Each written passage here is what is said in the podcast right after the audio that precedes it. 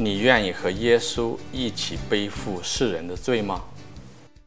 大家好，今天我们继续打开圣经。那今天呢，我们继续讲耶稣在约旦河受洗。那耶稣在约旦河受洗，跟所有其他的人在那里受弱汉的洗有什么不同？其实有一个非常关键的不同，在早期的教会的教父们。还有在本都十六他写的一本书《纳匝勒人耶稣》当中，也专门提到，他说，当其他的人受了若翰的洗，从水中起站起来的时候，他说他的罪被赦免了，他就是这个啊人变得洁净的啊，变得洁净，成为悔改了。但是当耶稣受若翰的洗，当他从十约旦河的水中站起来的时候，他说他本来是。纯洁无瑕的，一点罪也没有的。但是当他从水中站起来的时候，他的双肩上背负了全人类的罪啊！这个是在神学里面特别讲到这一点。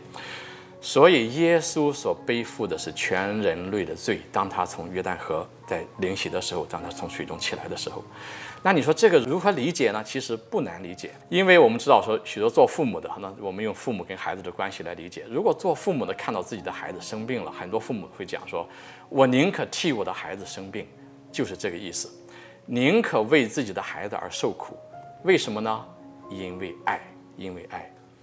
那其实我们知道说，耶稣在十字架上献出了自己的生命，使世人获得宽恕，包括那些定他的人。”其实这一份宽恕为世人所背负这个罪债，一直是在进行着，一直在进行着，一直到今天。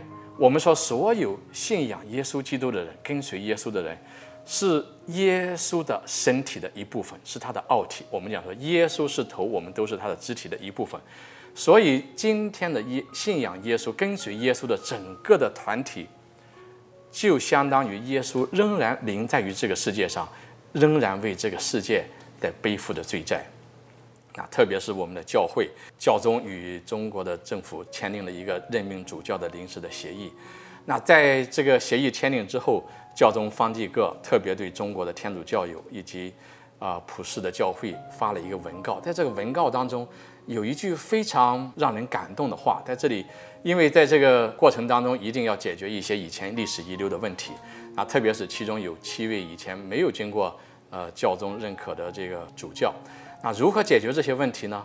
教宗在这个文函里面有这样一句话，他说：“我决定对余下的七位没有教宗任命而接受祝圣的官方主教给予和好，给予和好，在免除所有他们相关的教会法典和处罚后，重新接纳他们到教会圆满的共荣中。”所以在这里，我们看到说，在这里教宗所做，教宗方济各所说的这个，他说：“我决定，这个我决定不仅仅是他个人，而且是代表我们整个的天主教会，包括你，包括我，特别是包括那些仍然在受苦的兄弟姐妹，大家一起作为基督的奥体，在背负起因为罪所导致的分裂、导致的这些伤痛所导致的。”所有的这些啊不好的东西给予和好，就如同耶稣在十字架上宽恕那些世界上的罪人，也宽恕那些定他的人一样。